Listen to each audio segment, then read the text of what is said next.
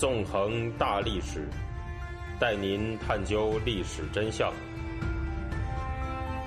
理解历史、现在与未来。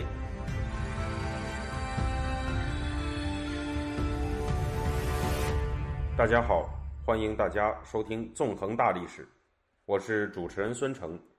今天我们将继续进行文革历史系列节目。在上一讲当中，我们谈到，在一九六六年六月到七月之间，在刘少奇的主导和毛泽东的许可下，中共中央向各高校和各单位派遣了工作组。在这一期间呢，刘少奇是试图展开一场二次反右运动，工作组则把成千上万的民众打成了所谓的右派和反革命，进行政治迫害。除此之外，也有一批干部。被以丢卒保车的方式抛了出来，成为了工作组的打击对象。在这样的一种情况下，文革的主导权似乎就落入到了工作组的手里。文革作为一场政治运动，则也和此前中共在一九五七年展开的反右运动一样，成为了在中共党组织领导之下的有计划的自上而下的政治清洗。然而，可以说呢，实际上这个时候的毛泽东。才是真正掌握着主动权的那个人。在文革开始之后，毛泽东啊一直是身处南方，不在北京。他如同一个猎人一样盯着刘少奇的行为，并且在等待和寻找机会，对刘少奇发动致命的一击。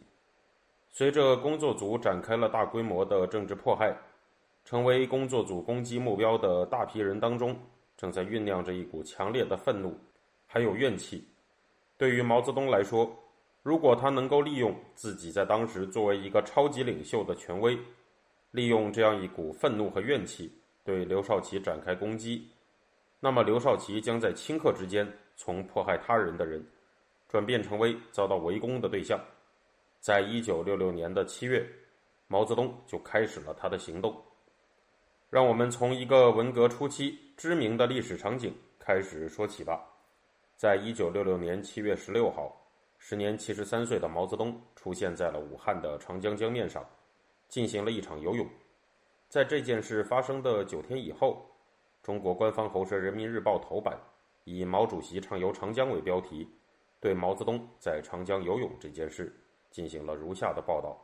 报道的全文是这样的，我读给大家听：我们伟大的领袖毛主席在一九六六年七月十六日，再一次乘风破浪，畅游长江。这一天，武汉晴空万里，长江两岸万众欢腾。十年前的六月，毛主席曾经三次在武汉横渡长江，并且写下了光辉豪迈的诗篇《水调歌头·游泳》。十年后的今天，毛主席又在大江中遨游，历时一小时零五分，游程近三十华里，不管风吹浪打，胜似闲庭信步。毛主席再次畅游长江的喜讯，很快传遍了武汉。武汉全城男女老少欢欣鼓舞，奔走相告：“我们敬爱的领袖毛主席这样健康，这是全中国人民的最大幸福，是全世界革命人民的最大幸福。”七月十六日上午，武汉市五千游泳健儿遵循毛主席到大江大海去游泳、去锻炼的教导，在毛主席开辟的航道上。热烈举行第十一届横渡长江游泳比赛，我们的伟大领袖在这个时候乘快艇检阅了参加比赛的游泳健儿，这给了武汉全体人民以无比巨大的鼓舞。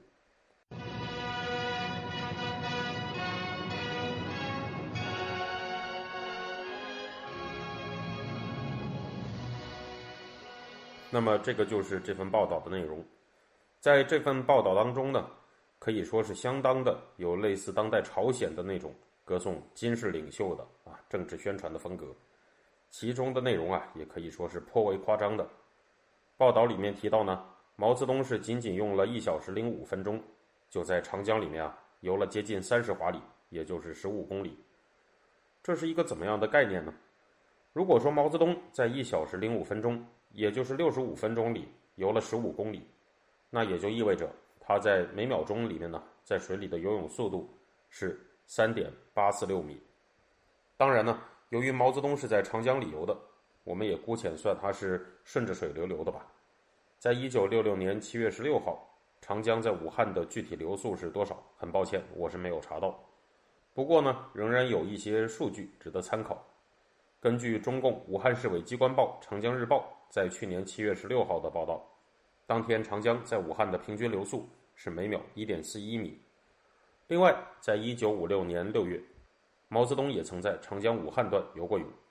他的这次游泳的相关记录里呢，有对当时长江流速的记载，是每秒钟一点二到两米。另外，在一九九八年的长江大洪灾期间，长江武汉段的流速呢，曾经达到了每秒钟三米。不过，由于毛泽东他也不可能在洪灾发生的时候跑到长江里去游泳，所以这个每秒钟三米的数值啊是缺乏参考价值的。总之吧，从以上的数值来看，如果我们给长江流速取一个较大的数值，也就是每秒钟两米，那么毛泽东如果要在六十五分钟，也就是三千九百秒里面。游十五公里，也就是一万五千米，那么他个人的游泳速度就要达到每秒三点八四六米减去两米，也就是每秒一点八四六米。不过，由于这篇报道里也说啊，毛泽东是游了近三十华里，所以他的游泳速度呢是比每秒一点八四六米要稍微低的，但这也是接近这个数值的。这个数值是一个什么概念呢？在这里我们就要看另一组数据了。在二零一二年的八月四号，中国游泳选手孙杨在伦敦奥运会上参加了男子一千五百米自由泳决赛，拿到了十四分三十一秒零二的成绩，打破了世界纪录。这意味着呢，他每秒游了一点七二二米。这其实也就意味着，如果毛泽东真的每秒能游接近一点八四六米，那毛泽东的这个游泳速度啊，可以说是超越了孙杨的。或者说呢，至少是跟孙杨非常的接近。换句话说呢，毛泽东这个人的游泳速度和世界纪录的打破者孙杨相当，甚至啊比孙杨还要更快。更何况呢，我们对毛泽东游泳速度的计算是给长江的流速设定了一个相当大的每秒两米。如果我们采用更低的长江流速数值，那么毛泽东当时的游泳速度还要更加的快。甚至可以说是远远超越了世界纪录的打破者孙杨。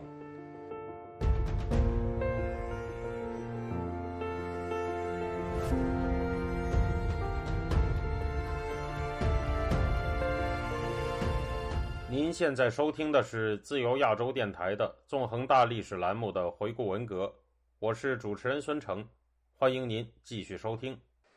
可以说呢。尽管直到今天依然有很多狂热的毛泽东信徒，对于有关毛泽东的任何正面记载啊，都是深信不疑的。但是，只要是稍有一点常识的人都可以看出来，当时的中国官媒对毛泽东游泳速度的报道啊，完全是反制的，是以政治宣传为导向的，是一种显而易见的政治神话。值得注意的是呢，在毛泽东这次所谓的畅游长江以后，直到今天，每年的七月十六号。都是武汉的渡江节，在今年的这一天呢，武汉就举办了第四十八届渡江节，有上千人在这天横渡了长江。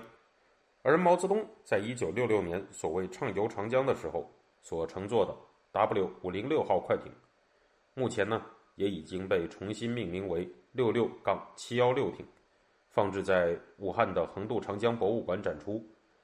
这座博物馆的展览重点呢？实际上就是展示毛泽东所谓的这次畅游长江的活动，可见呢，毛泽东在一九六六年的这次在长江武汉段游泳的活动，在中共的政治造神宣传当中啊，是相当受到重视的一页。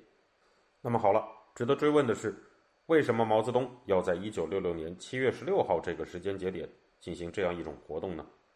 事实上啊，毛泽东的这种公开畅游长江。并且对他自己的游泳速度进行极尽夸张之能事的宣传的行为，可以说是一种典型的政治秀。一方面呢，毛泽东通过这种方式对他自己进行了进一步的造神，向民众表示他是一个无所不能的全能领袖；另一方面，毛泽东也在发出一种很明确的政治信号，那就是呢，虽然他已经是七十三岁了，但是他的身体啊仍然是十分的健康和硬朗。能够进行长时间的激烈运动，而且游泳速度呢不输给任何年轻人。通过这种行为，毛泽东传达了明确的政治信号，向外界表明他仍然精力充沛，而且随时有精力展开激烈的政治斗争。在那天所谓畅游长江的时候呢，江边曾有狂热的人群呼喊“毛主席万岁”，毛泽东呢则回应以“人民万岁”。通过这种方式，毛泽东就给他自己打造了一种作为人民代言人的全能领袖姿态。在这之后呢，他就会完全展示出他的獠牙，对刘少奇发动致命的一击了。在七月十六号，与武汉进行了在长江里游泳的活动，而且呢，据说游泳速度。和世界纪录的打破者孙杨相当，甚至超越了孙杨之后，毛泽东啊就在七月十八号回到了北京。在这之后呢，他是一改之前允许中共中央派出工作组，并且对刘少奇搞二次反右不闻不问的姿态，来了一个立场的大转弯。在七月十八号回到北京当天，毛泽东就在钓鱼台宾馆召集了中央文革小组开了会。在会上呢，毛泽东表示说啊。怪不得到处镇压群众，现在才明白有一个司令部。而知道了毛泽东回到了北京的刘少奇，尽管试图跟毛泽东见面，但是毛泽东呢却不与他相见。一天之后，也就是七月十九号，中共中央政治局常委扩大会议根据毛泽东的意见召开了。毛泽东本人继续采用暂时退在一旁观察局势发展的姿态，没有出席这次会议。会议的主持人则跟此前一样是刘少奇。在这次会上，当时属于铁杆毛派的陈伯达和刘少奇、邓小平展开了激烈的争论。陈伯达是一反此前的常态，表示要撤销掉工作组；刘少奇和邓小平则表示反对。会后，接到请示的毛泽东终于进行了明确的表态，表示说呢要撤销工作组。到了七月二十三号，毛泽东在听取了北京新市委第一书记李雪峰。第二书记吴德的汇报之后，又明确的表示道：“说啊，我考虑了一个星期，感到北京的运动搞得冷冷清清。我认为派工作组是错误的。现在工作组起了什么作用？起了阻碍作用。工作组一不会斗，二不会改。他还说呢，现在总是怕字当头，总是怕乱，怕反革命，怕动刀动枪，领导干部都不下去，不到有乱子的地方去看看。”李雪峰、吴德，你们不去看，天天忙具体事务，没有感性认识，如何指导？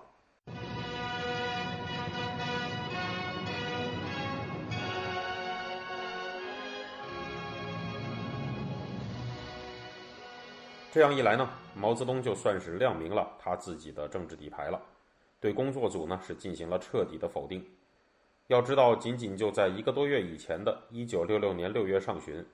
毛泽东还曾经对向人民日报和北大派出工作组的事进行了批准，并且在向人民日报派出工作组的问题上，白纸黑字的批示了同意这样做的文字。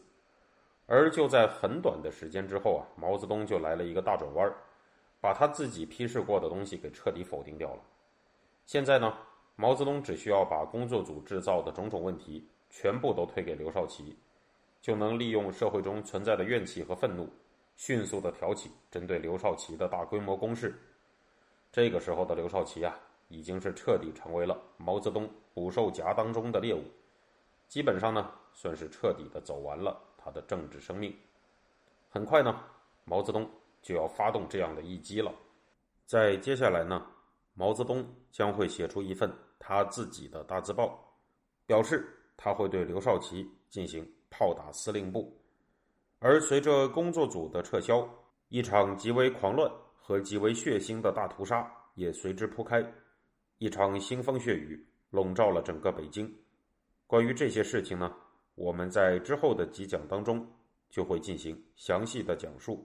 文革这一场政治运动的恐怖还有疯狂，也随之更为淋漓尽致地展现了出来。这场屠杀就是著名的恐怖的红八月。感谢大家。这周就讲到这里，我们下个星期再见。